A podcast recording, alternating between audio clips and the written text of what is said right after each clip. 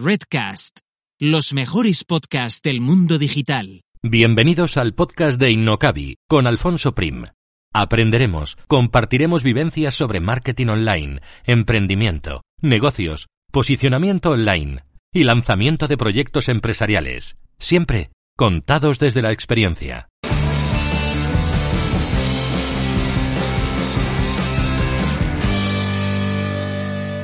Y antes de pasar al contenido principal de hoy, un mensaje del patrocinador de este episodio que es SEMRAS, la herramienta de SEO y marketing online que empleo en todos mis proyectos y en los de mis clientes.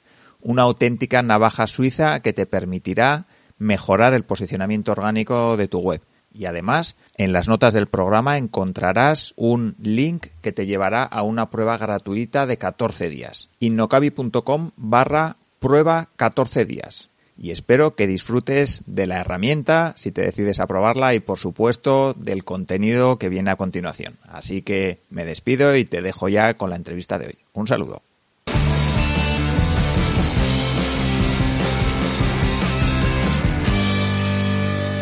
Hoy hablamos con Luis Vives, fundador de Marketing Invicto, copywriter y experto en storytelling y en hacer épicas las historias de nuestros negocios para dar valor a nuestras marcas, productos y servicios. Además, el episodio de hoy viene con regalo, que solo estará disponible 10 días, y es un audio de Luis analizando desde el punto de vista del storytelling una página de ventas que nos ha gustado mucho.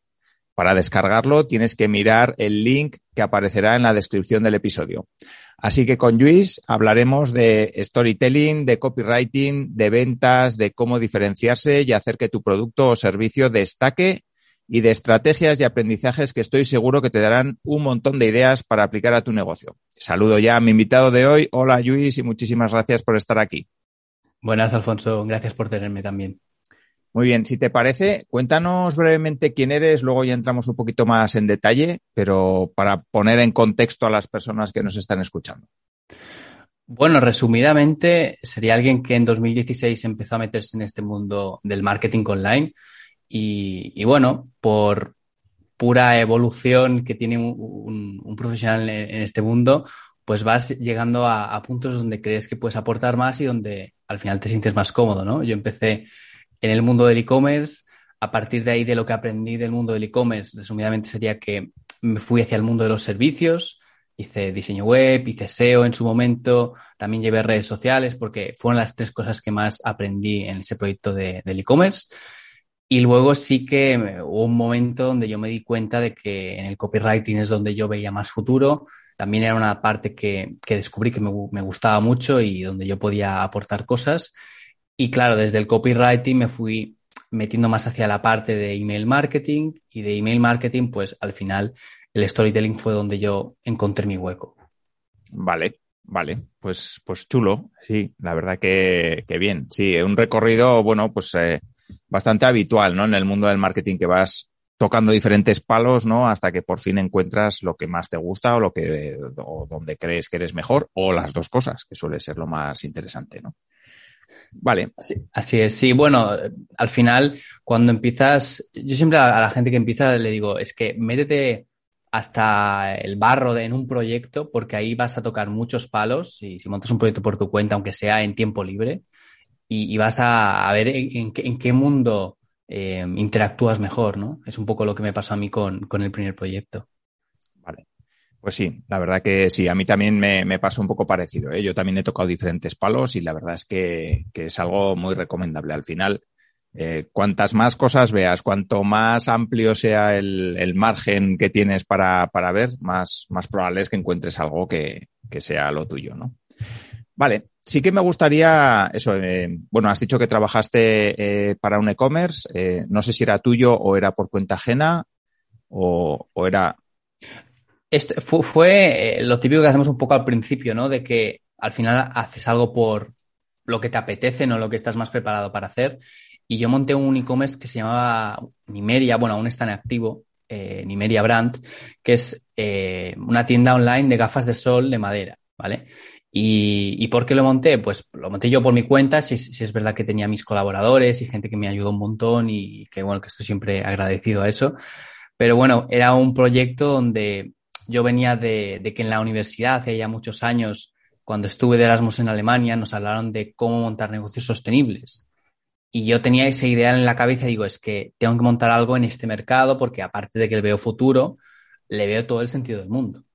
Y fue cuando me zambullí en el mundo de proveedores, el mundo de hacer Facebook Ads sin tener ni idea, en el mundo de redes sociales.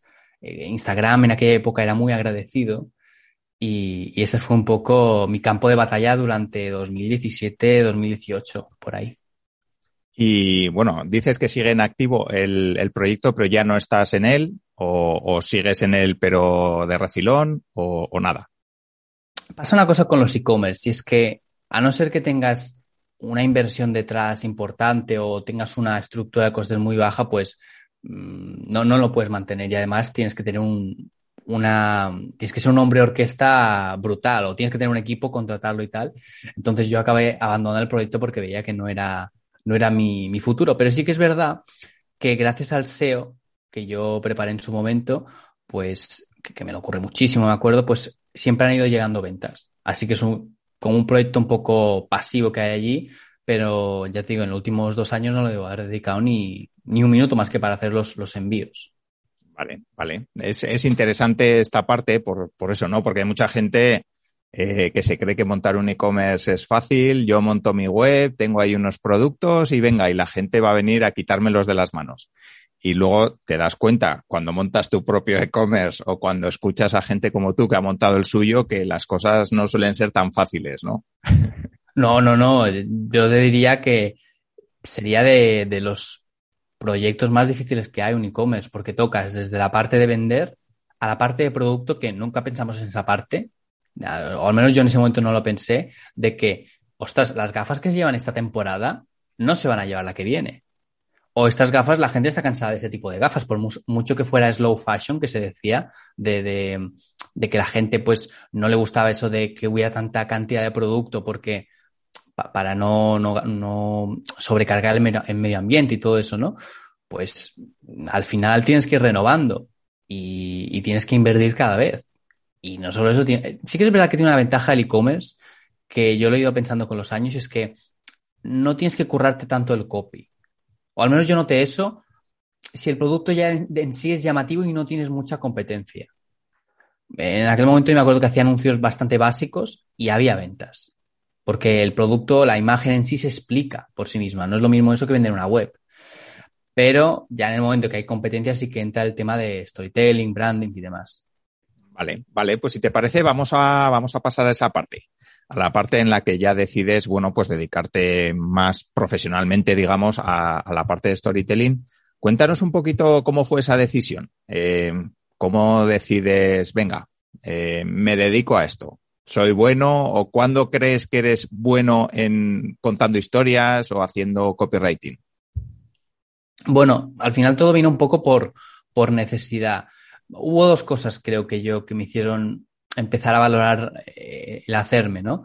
Primero fue una, una historia que tengo con el, con Nimeria, con la, con el e-commerce este, que mm, yo siempre estaba, estaba muy obsesionado con el producto, en ser súper original, en que yo, yo, tenía un buen proveedor, tenía un proveedor que me permitía personalizar eh, los colores de los cristales, la madera, todo eso me lo permitía. Entonces, yo siempre estaba muy atento a la competencia. Decía, va, a ver qué, qué, otra gente hay, porque yo lo que quería es que si yo en alguien buscaba gafas de madera y había 10 opciones, pues yo siempre miraba que yo fuera la mejor a mis ojos. Evidentemente esto es muy difícil saberlo, pero yo decía, bueno, aquí mira, mira cómo tienen estos acabados o mira cómo tienen este, este modelo tan... Había modelos muy grandes que no solían quedar bien a la cara. Yo me fijaba en estas cosas. Y siempre me quedaba tranquilo porque decía, ostras, pues yo soy el mejor. Y entonces, de alguna forma me tranquilizaba de que por mucho que me salía competencia, nadie tenía un producto como el que yo tenía. O tenían una web peor, etcétera, ¿no? Pero hubo una vez que sí que encontré esa competencia. Y vi que tenían, yo digo, es que este es el mismo proveedor. Estoy seguro que es el mismo, solo que en lugar de poner Nimeria pone fulanito. Y, y lo vi todo tan parecido que dije, ya está, mi ventaja competitiva, entre comillas, ya, ya está fuera. Y, y, fue entonces cuando en redes sociales, porque esa marca llegó a 5.000 seguidores en, Instagram, era un, una época muy buena, llegó ahí en par de meses, fue, fue todo muy rápido, pues me empecé a dar cuenta de que si contaba alguna historia, si contaba, si me centraba mucho en el mensaje, sobre todo el beneficio de que, porque ahí lo que pasaba es que si tú comprabas unas gafas, un 10% del beneficio se iba a causas sostenibles, que ahora es súper típico, pero en aquel momento no. Y, fue un momento donde empecé a contar más historias dentro de los posts de redes sociales. Y luego, más adelante, monté un par de, historias con un amigo mío que, era más creativo que yo. Y, vendíamos páginas web, vendíamos SEO. Y yo me di cuenta de que mi parte estaba muy limitada. Yo tenía muy poca influencia en las ventas. Es decir, yo sí me encargaba de hacer la página web para que los clientes que nos comprasen los servicios pues vieran que sabíamos hacer webs pero fue ahí cuando vi que mi compañero hacía cosas súper originales y que sabía eh, mandar mails y estas cosas que me empecé a interesar.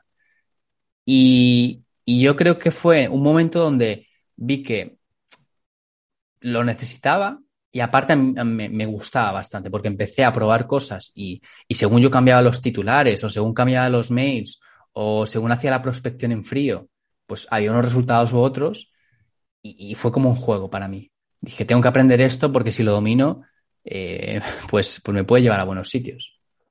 Vale, vale. Has mencionado el tema de la creatividad. Eh, ¿Hace falta ser creativo para contar historias, para mandar buenos mails? ¿Hace falta, no sé, o, o, tú que has dicho que antes no eras creativo, ahora eres más creativo? ¿O cómo ves esta parte? Se suele decir que no hay que ser creativo. Pero yo pienso que no es cuestión de creatividad el asunto que importa, sino de atreverse. Eh, yo, lo digo muy, claro en, mi newsletter siempre y, puede sonar un mensaje que no gusta a todo el mundo, pero yo noto, y yo, el primero, ¿eh? estamos muy cagados a la hora de, comunicar. Estamos muy asustados de decir algo fuera de lugar, ya por, sea por lo de políticamente correcto o ya sea porque simplemente tenemos miedo a exponernos de esa forma y mostrarnos como somos. Pero yo he notado que cuando el copy de verdad es aburrido, no es cuando la persona no es creativa, porque todos tenemos esa parte creativa. Es más el hecho de tener el atrevimiento de expresarnos como, como, como somos nosotros, tal cual. Es decir, igual que le contarías a tus amigos cómo es tu negocio, ¿por qué no lo cuentas así en Internet?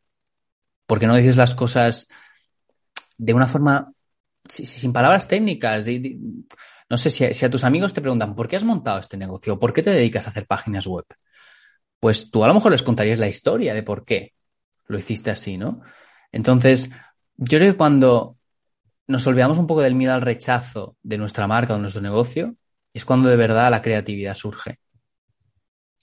Vale, vale, pues me parece, me parece muy, muy interesante esto que comentas. Vamos a entrar en la parte de storytelling. Cuéntanos un poquito, porque igual hay personas ahí fuera que, que nos están escuchando ahora y dicen, bueno, vamos a hablar de storytelling, pero dime qué es storytelling. Venga, y así me, engancho más. Pues cuéntanos qué es para ti el storytelling. Al final, el storytelling eh, es contar historias para que ocurran una de las cuatro cosas, o, o comunicar una idea, o vender, o diferenciarnos, o que nos quieran escuchar. Cosas que nos hacen mucha falta hoy en día. Es decir, es usar una historia para que el mensaje que tú quieres hacer llegar no patine de la mente de la gente. Porque eh, esto lo explicó Del Carnegie hace ya muchísimos años, este hombre ya está más que muerto, pero decía que en la naturaleza humana no podemos hacer que alguien tenga una idea. Lo único que podemos hacer es ayudarle a que la tenga. Entonces el storytelling, que es el arte, si lo queremos llamar así, o la habilidad de contar una historia para plantar una semilla de una idea para que esa idea la persona la haga suya. Yo te puedo decir que soy muy profesional y que soy muy puntual o lo que sea, y tú dirás, bueno, sí, esto me lo, puedes, me lo puedes decir tú, me lo puede decir el vecino o me lo puede decir cualquier persona. Igual que cualquier persona puede decir, yo me dedico al storytelling o yo me dedico a, a hacer que ganes con tus inversiones, ¿no? Todo el mundo puede soltar ese mensaje plano. El storytelling que es llevarnos el mensaje al mundo de lo subjetivo, que son las historias. Si yo te cuento una historia de cómo una vez un cliente me llamó a las tantas de la madrugada y yo pues me sabía mal dejarlo colgado y, lo, atendí en ese momento porque su web se había caído, te vas a quedar mucho más o vas a hacer la idea más tuya y si yo te digo, no, no, no, yo soy buen profesional. Ese sería un poco el ejemplo de, de lo, para qué nos sirve. Vale, vale, pues interesante. Vamos a enganchar las, estas dos, estos dos conceptos, el de la creatividad de antes con el de ahora, para ver un poco cómo, cómo contar historias, ¿no? Esas personas que nos estarán escuchando y dicen, joder, pero es que a mí no me pasa nada emocionante. ¿Qué, qué voy a contar? ¿Que he ido hoy al colegio a coger a los críos o que yo qué sé, que estoy trabajando y, y ha venido mi jefe y me ha dicho no sé qué? ¿O qué, cómo, cómo se tiene esa creatividad? ¿Cómo se cuentan historias? Eh, no sé si el día a día vale para contar historias o no. Cuéntanos un poquito cómo lo ves tú. Hay un, una, una cosa que incluso yo que me dedico a esto, si no, lo, no hago esta parte bien, la historia no va a servir para nada, por mucho que la historia sea buena o, o, que la haya contado otras veces, si no tengo una cosa clara, la historia no funciona. Y es definir muy bien antes de escribir nada o contar una historia, definir muy bien la idea que quieres transmitir. Porque la gente suele pensar, no, voy a contar una historia y luego voy a transmitir esta idea. Es al revés. Tú tienes una idea y esa idea la tienes tan clara que te sale sola.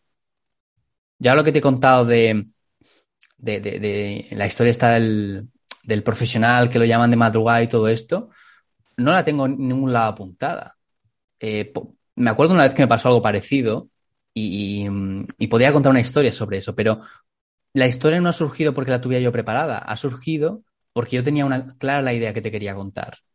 Y esto pasa con todo. Si tú, por ejemplo, no sé, pongamos que haces un, tienes un producto para gente que es introvertida, pues tú puedes ver el mundo a través de, de una idea que digas, bueno, a pesar de que seas intro, pongamos que tú quieres comunicar, a pesar de que seas introvertido, hay ocasiones en tu día a día donde puedes hablar con gente, si es lo que necesitas, y acostumbrarte a hablar con gente, acostumbrarte a salir un poco de tu zona de confort. Y cuentas una historia de cómo un amigo tuyo, que era súper tímido, pues cuando iba a recoger a su hijo al colegio, pues hablaba con los padres de, de, de, los amigos de su hijo, con un pretexto, con un truco, con un truco no, pero con una, con una excusa de, bueno, ¿sabéis que cuándo tienen vacaciones este año? O lo que, lo que sea, ¿no? Pero lo que quiero contar es que esa historia, dependiendo de la idea que tú quieras comunicar, va a cambiar. Si tú, por ejemplo, quieres hablar de, no sé, de lo importante que es la educación, pues puedes hablar de una anécdota de lo que te dijo la madre de un amigo de un hijo tu, de, de, tu hijo sobre que en clase no les enseñan no sé qué. Entonces, vinculas eso. Pero es la misma historia. Sería un sí, poco sí. por ahí. Sí, eso, eso está, está muy bien. Yo, yo creo que es un consejo interesante porque, bueno, hoy en día, yo que me suscribo a muchísimas newsletters porque me gusta ver qué hacen otra, otra gente, ¿no? Eh, al final sí que vas viendo un poco patrones, ¿no? Que se van repitiendo, gente pues que hace lo mismo que otros, tal. Entonces, sí que es verdad que lo de transmitir una idea, eh, a, a, mí me parece que es un consejo muy útil, ¿no? Porque es verdad que vas viendo gente por ahí que se pierde en el propio mail cuando lo están haciendo, que, que, no sabe muy bien cuál es esa idea principal y luego cómo engancharla. Entonces, yo creo que ese, ese consejo que has dado es, es muy interesante. Luego, sí que me gustaría también eh, que hablemos un poco de, de esa parte de, de, destacar, ¿no? Cómo, cómo podemos destacar, cómo podemos hacer que nuestro producto, nuestro servicio, nuestra marca sea, sea bueno, pues se diferencie un poco de lo que hay ahí fuera, ¿no? Y yo creo que, que la parte de las historias, pues eso es una parte muy chula. Entonces, que nos cuentes un poquito esa parte. Vale, lo, lo, que suele pasar con las historias es que, a ver, si tú buscas storytelling en redes o, en, o en, cualquier lado, es un tema que, que, gusta mucho, que la gente ve que funciona, que lo han visto en otros, sobre todo han experimentado que gente que lo hace muy bien, pues, eh, pues a ellos les, les persuade de alguna forma, ¿no? Que alguien les cuente una buena historia. Lo que pasa y volvemos al tema del atrevimiento, es que solemos caer en historias que ha contado ya mucha gente. O historias tan poco emocionales o tan alejadas de, de nuestra marca personal o de nuestra marca, de nuestra empresa, que, que no, no, consiguen de alguna forma diferenciarnos. Ahora pongamos una empresa que, yo qué sé, un, no sé, pongamos una, una startup que tiene una app o lo que sea, pongamos si esa startup me habla de lo que le ha costado crear la app y habla de lo de que Edison tardó mil intentos en crear la bombilla y lo vincula con algo que ha hecho él, está aceptable. Será mejor que decir la idea tal cual, como decíamos al principio. Está, está aceptable. Lo que pasa es que hoy en día, como cada vez se, ha pillado más esto del storytelling y la gente cuenta historias, pues ahí, no sé dónde escuché que alguien decía que se llaman los eructafábulas, que es contar la misma historia una y otra vez, que llega un punto que la gente no, no presta atención porque se la sabe o porque no le dice nada nuevo. Entonces, lo que yo creo que va mejor para una marca personal o una, startup es contar tu día a día de una forma que le pueda interesar al cliente. No sé, pongamos que eres una, un e-commerce y estás negociando con un proveedor sobre cómo hacer llegar una nueva prenda de ropa a tu, a tu tienda. Y dices, Buah, pues esta mañana he estado discutiendo con el pesado este del proveedor que es muy difícil negociar con él, parece Putin o lo que sea. Ya, estás ahí metiendo tu, forma de verlo, tu, exageración, ¿no? Tu drama. Porque es que, pero es que merece la pena discutir con este tío, porque es que esta camiseta lo va a petar o no sé qué. Es decir, ya estás, uno, contando una historia que nadie más puede contar, porque lo estás contando tal cual tú lo vives. Y segundo, algo súper importante en las historias para que refuercen nuestra marca y nos diferencien es que haya, mm, es que el narrador tenga personalidad. Tú, mientras lo cuentas, cuentes cosas que, tu, subjetividad dentro de esa historia. Hoy mismo he contado, o saldrá en la newsletter, una, anécdota que me pasó el otro día comprando eh, cómics en, Casa del Libro, que estaba yo allí eh, comprando tranquilamente y no me podía concentrar porque había una pandilla detrás de mí de chavales gritando, no sé qué, tal y cual, que, hablaban de cosas em, un poco así raras, y yo cuento esa historia y sé perfectamente que eso no lo puede contar nadie. Si tú eso eres capaz de vincularlo a tu negocio, a cosas que le interesen, a, tu público, estás haciendo las dos cosas, desarrollando tu marca personal, ¿por qué? Te van a conocer más y, y, segundo, estás haciendo una historia que nadie más ha escuchado y por tanto es más interesante. Si la sabes contar, por supuesto. Sí, sí, sí. Vamos, ahí totalmente de acuerdo. Y bueno, y ligándolo un poco con ese bonus que tenemos preparado para las personas que escuchen este episodio y que vayan rápidamente a la página donde que hemos dejado aquí abajo, eh, sí que me gustaría, porque claro, es como que es muy fácil o más fácil, no, no digo muy fácil, pero de alguna manera es más sencillo para para una persona relacionar historias personales con una marca personal de una persona, ¿no? Que eh, con una empresa, digamos. Claro, eh, cuando tenemos una empresa y tenemos una marca que es una empresa, eh, ¿cómo contamos esas historias que nos pueden haber pasado o que le han pasado al, al emprendedor o que le han pasado? ¿Cómo se hace esa parte cuando, cuando tenemos una marca? Y digo que lo ligo con el regalo de hoy porque el regalo de hoy está, analiza Luis el caso de una empresa que utiliza muy bien el storytelling. Entonces, por comentar un poco cómo una empresa, una marca puede emplear también el storytelling. Bueno, yo haría dos, dos, se me ocurren dos cosas. Primero, si estamos vendiendo un producto, intentaría hablar de historias relacionadas con el origen del producto, de cómo se te ocurrió, de no sé, pongamos que tiene un material que tiene una historia en particular, por ejemplo, eh, la, gente adora ese tipo de saber el origen de las cosas por, lo que significan, ¿no? Entonces, si tenemos, yo qué sé, un, no sé, nuestro libro está hecho de un papel que se usaba en los pergaminos de Julio César o lo que sea, a ver, que, hay que, también hay que darle un poquito a la imaginación y exagerar un poquito para, para darle, darle un poco de empaque a la historia. Pero sí que está muy bien que pensemos en, el producto y veamos más allá, digamos, vale, pero ¿cómo se me ocurrió esto? O, no sé, pongamos que vendemos ordenadores, pues contemos una historia del origen del ordenador y de, cómo de fascinante es eso y de cómo nos ha cambiado hoy en día, por ejemplo. O, no sé, ahora pongamos que vendemos plumas, pues también podríamos buscar una historia de una pluma especial de, alguien famoso, de, algún, no sé, vamos, de, Einstein o de alguien que usase pluma y, cómo esa pluma le ayudó a, que le apeteciese eh, escribir o, trabajar, pongamos, ¿eh? Esto en el caso de que tengamos un producto. Y en el caso de que no, que seamos, no sé, tengamos una app o, lo que sea, ¿no? Que también es un producto, pero no, quizá no tiene ese, esa historia, pues podemos contar historias del día a día del negocio. Es decir, no, no, hace falta que sean personales de cómo fuiste a comprar el pan y te pasó algo así, pero sí podías contar de cómo el CTO de la empresa se fue a, una conferencia y, le, le, preguntaron esto o lo que sea, ¿no? O cómo le está intentando explicar, cómo explicamos nosotros a nuestra abuela lo que estamos creando.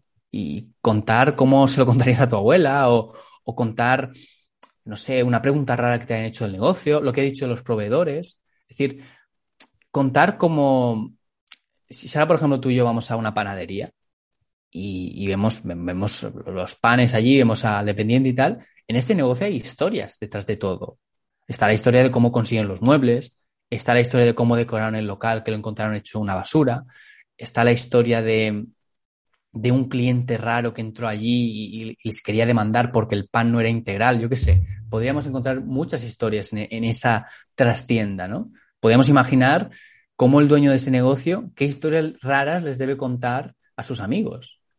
Entonces, siempre que podamos contar algo relacionado con lo que le interesa al cliente, tenemos ahí una historia. Por ejemplo, los panes integrales, podríamos decir, un día nos vino un cliente y, se enfadó porque no teníamos pan integral, no sé qué, tal y cual. Nosotros intentamos eh, compensarle o lo que sea. Bueno, que sepas que desde ese día nuestro pan integral es tal y cual y está súper bueno o lo que sea, no sé. Es decir, la cuestión es, es ver qué pasa en la trastienda del negocio y contar esas historias. Vale, vale. Pues Perdona que me, alargo, ¿eh? Tú, tú sí no cortas. No, no, no, no, no, que, que, que, está muy bien, está muy bien. Sí, sí. Me gustaría ver también en, no sé, antes has hablado eso de, del e-commerce, eh, estamos hablando de email marketing, estamos hablando de cómo crear la historia de, de, de la empresa. Quizá haya gente ahí fuera que tenga e-commerce también y, y, quieran saber pues cómo aplicar toda esta parte del storytelling y estén pensando, pues quizá los productos también podría aplicarles storytelling, podría contar un poquito más de lo habitual, de contar las 10 características, cómo se usa y, y, ya está. No sé, no sé cómo lo ves tú, si podrías dar algún consejo también para las personas que tienen un e-commerce de qué manera podrían emplear un poquito o ir un poco más allá, ¿no? Y contar un poco más, emplear el storytelling. Pues eh, están las historias de, origen que perfectamente podrían funcionar, que son las historias de cómo surgió ese producto, qué día se te ocurrió, por qué lo has creado. Eh, hace, hace poco vi un ejemplo de un copy, eh, creo que era Irra, Irra Bravo que lo había comentado este ejemplo en algún lugar, de que en lugar de decir que el parqué de, del, del, parque es de X manera, pues poder, decir, hemos tenido que crear este parque porque siempre estaba lleno de colillas, de no sé qué, no sé cuánto. Es decir, contar qué motivación te llevó a crear ese producto o a, o venderlo, o a venderlo de, de qué forma. Otra forma de crear buenas historias o hacer un copy interesante es pensar, vale, mi mercado tiene ciertos mensajes ciegos, tiene ciertas eh, cosas que a mí no me gustan de mi mercado. Eh, algo que se repite mucho, algo que se suele hacer y yo considero que no se debería. Pongamos que estamos en el mercado de, no sé, de, de, de, yo, por ejemplo, en el, en el, mercado de Nimeria, que era el tema de la slow fashion y, y, de la moda sostenible, yo una vez escribí un email donde criticaba muy fuerte, pero de una forma, digamos, amable, eh, todos los mensajes catastrofistas de ese mercado. Eh, tú si te metías en 2018 en moda sostenible y los gurús de, de, los blogs que hablaban de esto decían, no, no, no tienes que comprar ni una botella de plástico en tu vida o eres un hijo de Satanás, en plan, era muy exagerado. O pronto el mundo arderá en llamas porque no sé qué, era muy exagerado. La gente exageraba muchísimo, ¿no? Entonces, yo conté una historia para vender las gafas que era un día que me fui de excursión por aquí en Mallorca, que está la Sierra de Tramontana, que es preciosa, y describía muy bien, o, intentaba describir muy bien, cómo había sido la ruta, contaba cómo la, las cabras que me encontraba cuando íbamos en coche con mis amigos, luego vimos una puesta de sol, eh, no sé, fue un día fantástico y yo conté esa historia, ¿no? Y entonces dije, el final del mail decía algo así como, la gente suele decir que si no empezamos a consumir sostenible, eh, pues eh, esto se acabará y que, que, nos seguimos todos a la mierda y tal y cual, ¿no? Y luego, yo creo que ocurra lo que ocurra, lo que debemos empezar a hacer es empezar a apreciar el medio ambiente. En lugar de fustigarnos porque hemos contaminado mucho, y si empezamos a disfrutar más de la naturaleza. Y así inconscientemente empezaremos a, a transmitir más el mensaje de ser sostenible y cuidarla. Era apoyar la misma causa, pero con un ángulo mucho más amable. Entonces, en los e-commerce y en cualquier negocio, siempre encontraremos mensajes, que, los que yo llamo ciegos, que es que al final todos somos gregarios, empezamos a repetir que, no sé, que el copy es de esta manera, que el storytelling es de esta otra, que la, no sé, que, que un producto tiene que ser de unas determinadas características, y yo asumo que si tú estás en ese mercado o, te has introducido en ese mercado, es porque veías algo que no estaba bien. Pues ese, esa energía de yo quiero cambiar esto sirve para muchas historias. Porque es porque tendrás la idea muy clara y te saldrán historias relacionadas con, con esto, porque te, te, te, arde en el pecho esa, esas ganas de hacer algo diferente. Porque si has entrado en un mercado para decir lo que todos, pues no, no, no tienes ahí un, un relato de marca, digamos, ¿no? Sí, sí, sí, vamos, totalmente de acuerdo. Y luego está bien también que hacen los demás, ¿no? Para quizá hacer justo lo contrario, ¿no? Exacto.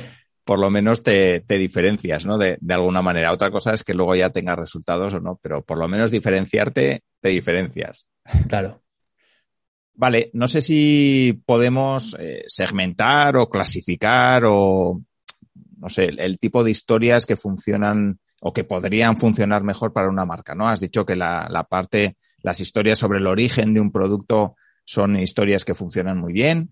Eh, no sé si hay otro tipo de historias también que, que sobre todo enfocado a marcas, eh, me estoy, me estoy refiriendo, vamos. Más que a personas, que las personas, pues al final las historias personales, lo que nos pasan, pues son, creo que historias que, que, sí que conectan muy bien, porque al final nuestros deseos probablemente coincidan con los deseos de las personas a las que les queremos vender pero quizá con marcas que sea un poquito más difícil, porque las marcas al final son como entes que están ahí, ¿no? Que, que no tienen personalidad propia o por lo menos muchas de ellas no, no, no las tienen. Entonces no sé si hay una tipología de, historias, tres o cuatro tipos de historias que, que, nos puedan dar pistas pues para los que tenemos marcas, ¿no? Bueno, una de las que has dicho que creo que funciona muy bien es, la de origen, ¿no? Que, mm, tiene que ver con, el bonus que, has dicho antes, ¿no? Que es el origen de, del producto, pues ayuda mucho a la gente a entender por qué.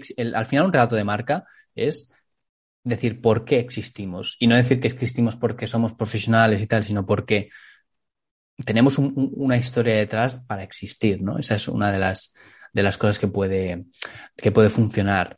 Luego, sí que es verdad que si, si, estamos, por ejemplo, haciendo publicidad en Facebook, yo he dicho que está muy bien hacer historias personales o historias que nadie pueda contar, pero si tenemos un, público muy frío y muy escéptico, creo que es interesante hacer historias que simplemente apelen a la curiosidad de algo que les interese.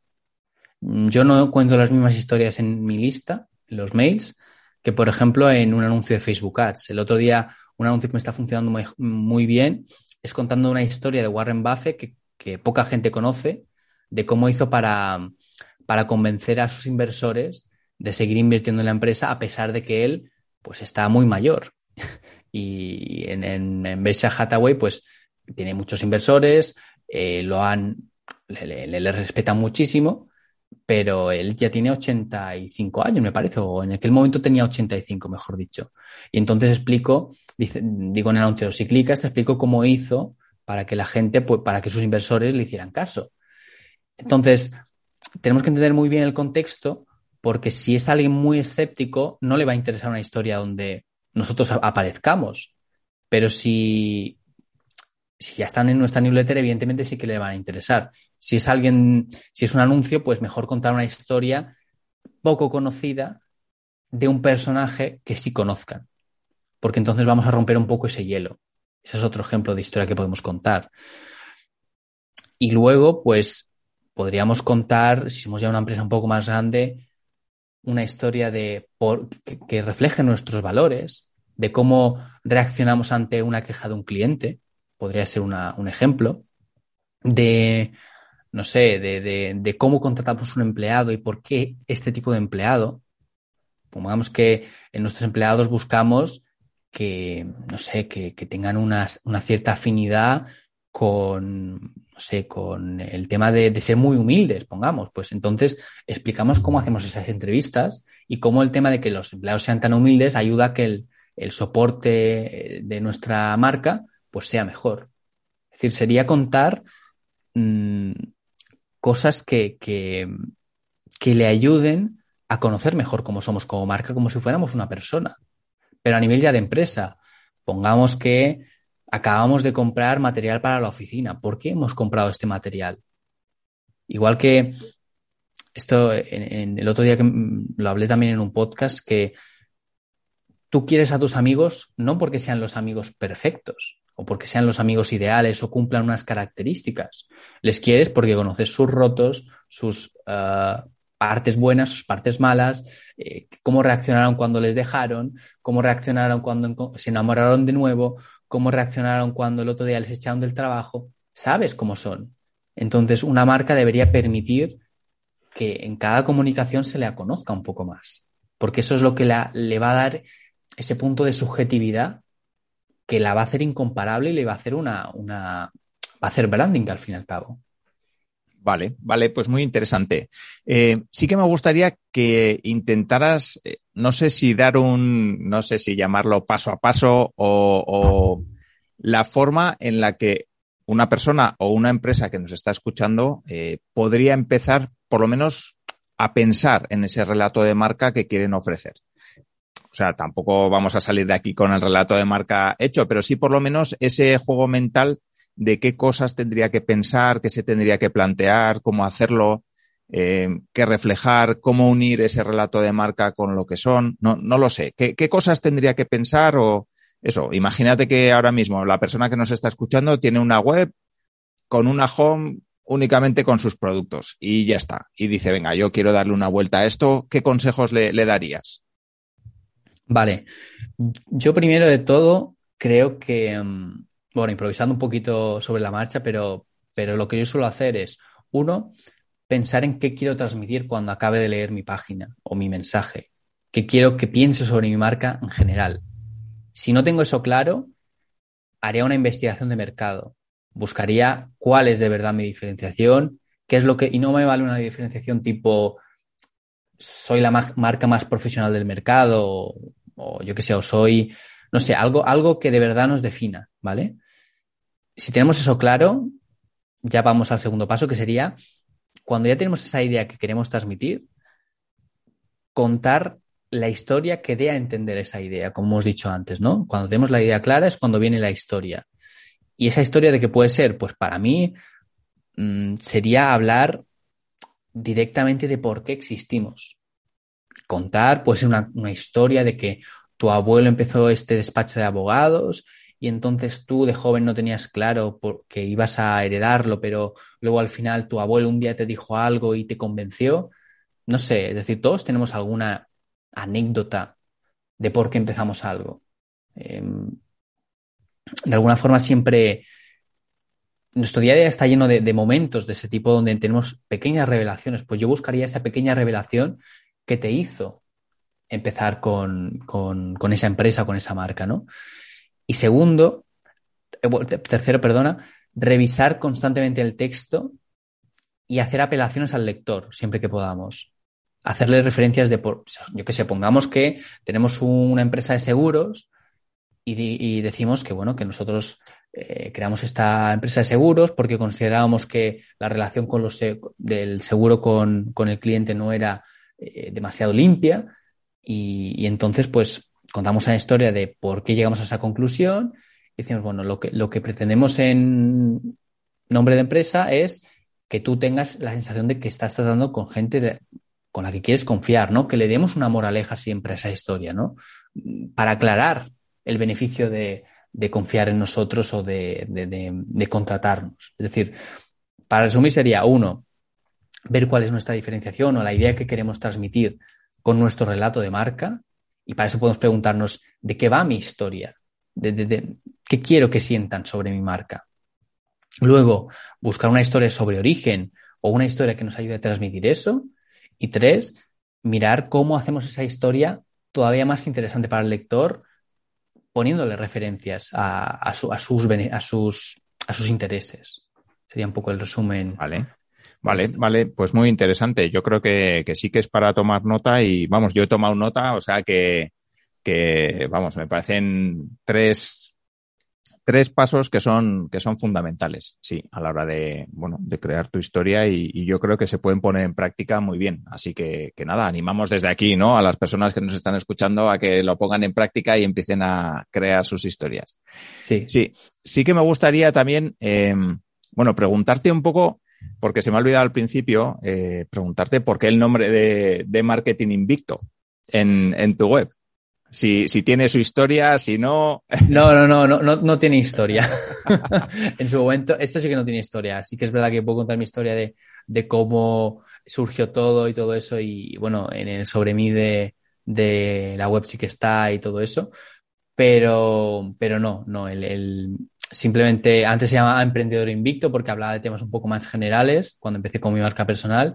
Luego pasó a Marketing Invicto para darme suficiente porque en aquel momento no estaba centrado en algo tan concreto como ahora y, acabó siendo invicto pues porque un poco mi evolución ha sido eh, de no rendirme nunca, de siempre reinventarme, de cuando en un mercado no me iba bien o no me gustaba, pues darme la oportunidad de, de, cambiar y de, evolucionar, ¿no? Pero vaya, que cualquier día lo, puedo cambiar por juicevives.com si está disponible y, y si no, pues ya está, está bien así.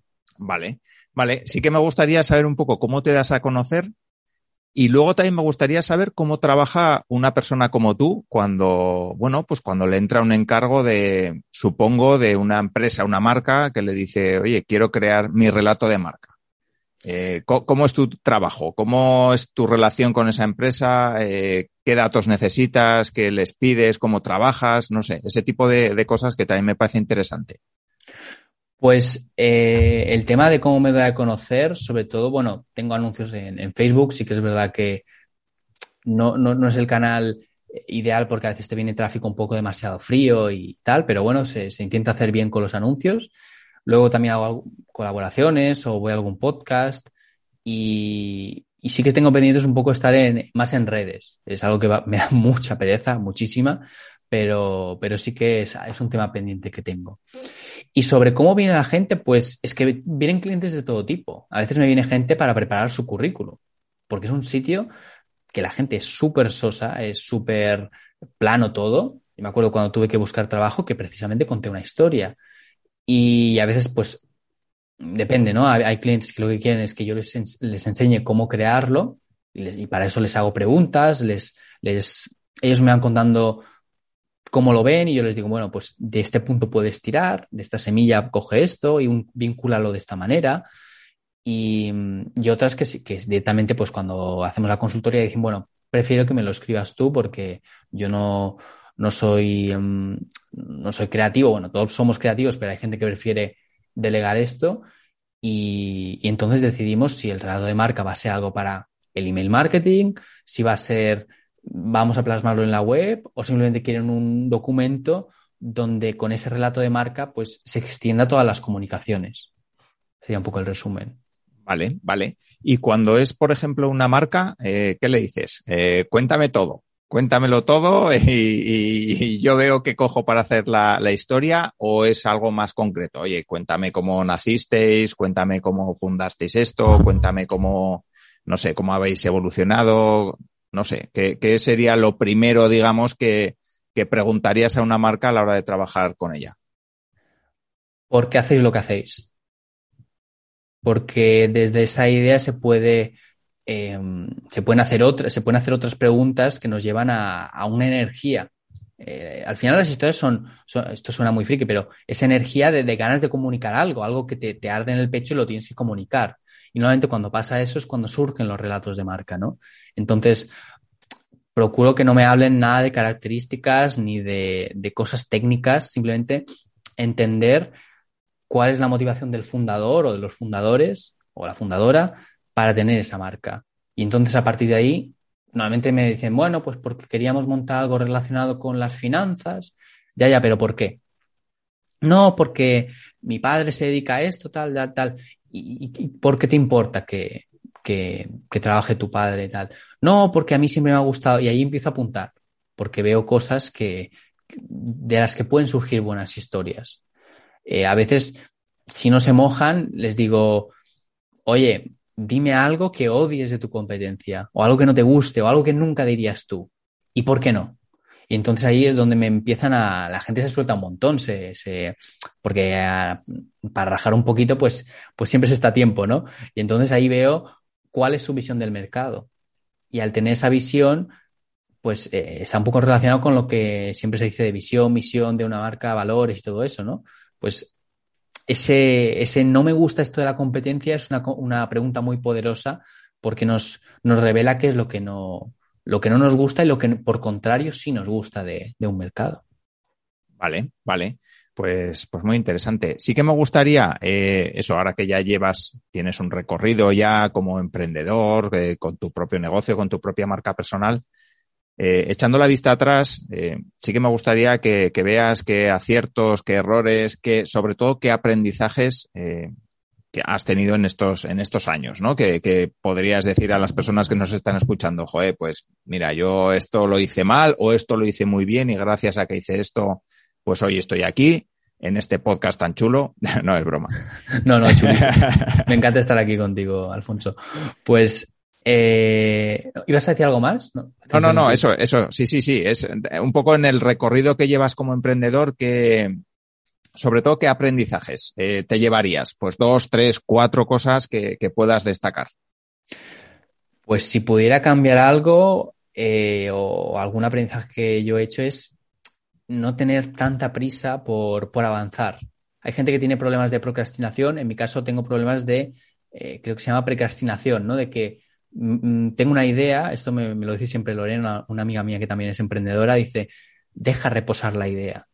Porque cuando tengo esa idea de, un negocio de cuando monté Nimeria, pues yo no fui a pensar de si tendría inversión después para llevar el peso que es llevar un e-commerce o no sé, cuando me, dediqué al SEO, yo me di cuenta luego que no me gusta hacer eh, el típico análisis de palabras clave me aburría un montón. Pero eso, claro, no lo piensas cuando estás en una etapa muy, muy prematura, ¿no? De, dices, va, aquí hay futuro, más o menos si me da bien, voy a por ello. Entonces, eso me ha, me ha llevado muchos traspiés, tanto porque o en el mercado no funcionaba o porque a mí no se me daba bien y, o no me gustaba directamente, aunque hubiera éxito. Entonces, mmm, aunque sé que la gente suele procrastinar, la gente que tenga facilidad, que se haya dado cuenta de que, de que, se, de que comete muchos errores por no haber pensado algo antes, que se dé unos días para pensarlo o unas semanas. Y, y sobre todo, yo aconsejaría meterte en sitios donde aunque pierdas, tengas mucho que ganar. Un ejemplo. Hace unos años yo me, me decidí por hacer un mail diario y hace menos, en mayo del año pasado, durante un año hice un podcast, ¿vale? Ambas decisiones no tenían por qué ir bien, pero las dos inevitablemente me hacían ganar. Una en escribir mejor y hacer mejor copy y la otra en hablar mejor en un micro, que ni de lejos como tú, que estás mucho más acostumbrado que yo, pero sí que es verdad que yo noté a, medida que hacía episodios, pues que poco a poco las ideas fluían más. Entonces creo que si me tuviera que quedar con uno, sería métete en sitios donde, donde sepas que no puedes, o que lo que, aunque, aunque pierdas, ganes mucho. Sobre todo aprendizajes. Yo creo que es un, un muy, muy buen consejo. Y además, yo, yo añadiría, si me permites, uno que es eh, darle un poco de tiempo a las cosas. Así como has dicho que tú llevas un montón de tiempo haciendo un email eh, le has dado tiempo también al podcast. Yo en su momento, cuando lancé el podcast, también dije, voy a estar un año. Punto, me da igual. Si funciona, si no funciona, un año. Y dentro de un año veo. Pero eso, claro, hay mucha gente que dice, joder, llevo dos semanas y esto no me funciona. pues, pues claro, yo creo que hay, para aprender hay que, hay que darle un poco de paciencia ¿no? a, las cosas. súper importante. Si no, es que puedes eh, acabar sin esperanza porque vaya bien, pero porque no has dado el tiempo que toca. Sí. Sí.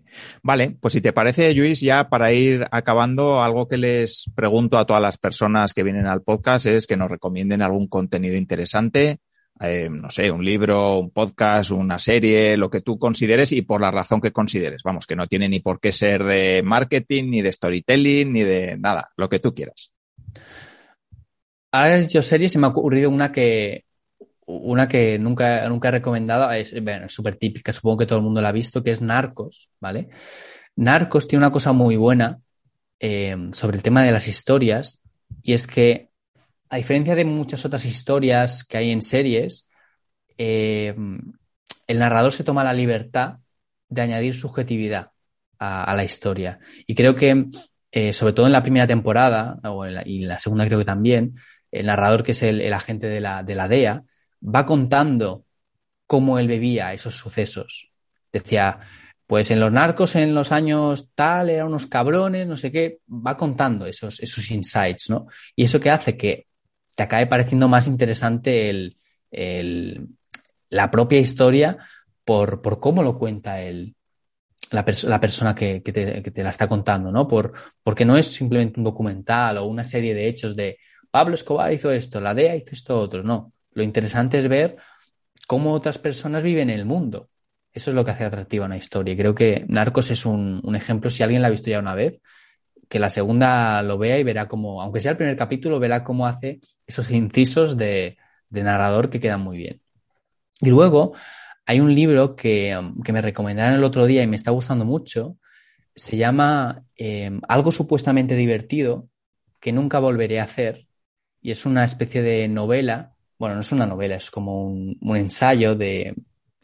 Y un ensayo, es como una narración de cómo David Foster Wallace, eh, que este tío que estaba tan loco, este escritor, que sus editores le pagaron eh, un crucero durante una semana, un crucero de lujo, hace ya, no, sé cuándo fue, tengo el libro aquí, eh, creo que los años, creo que fue en los 90 más o menos que se lo pagaron, y simplemente le dijeron, tú que eres tan gracioso, cuenta cómo ha sido la experiencia.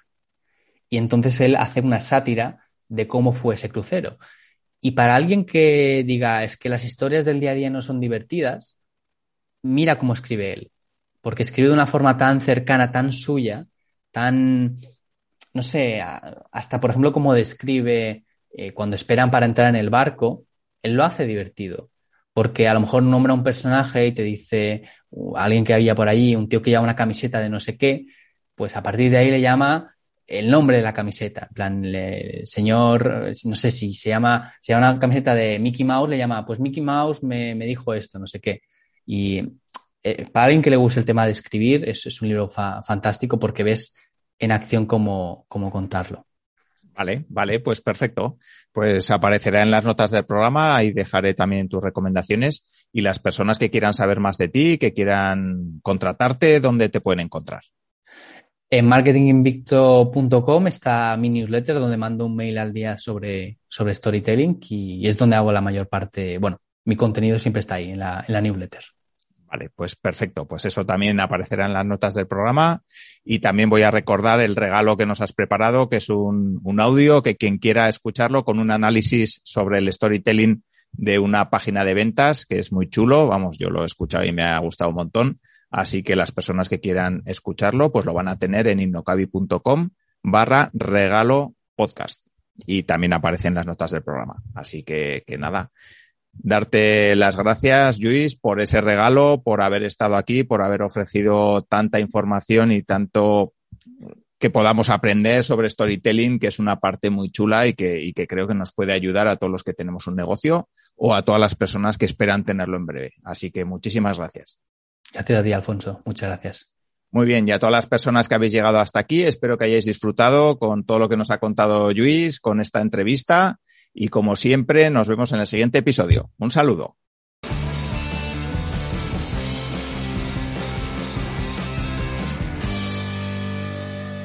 Muchas gracias por haber llegado hasta aquí. Espero que este episodio te haya gustado y sobre todo que te aporte herramientas, estrategias y casos prácticos para poder aplicar a tu negocio o a tu idea de negocio.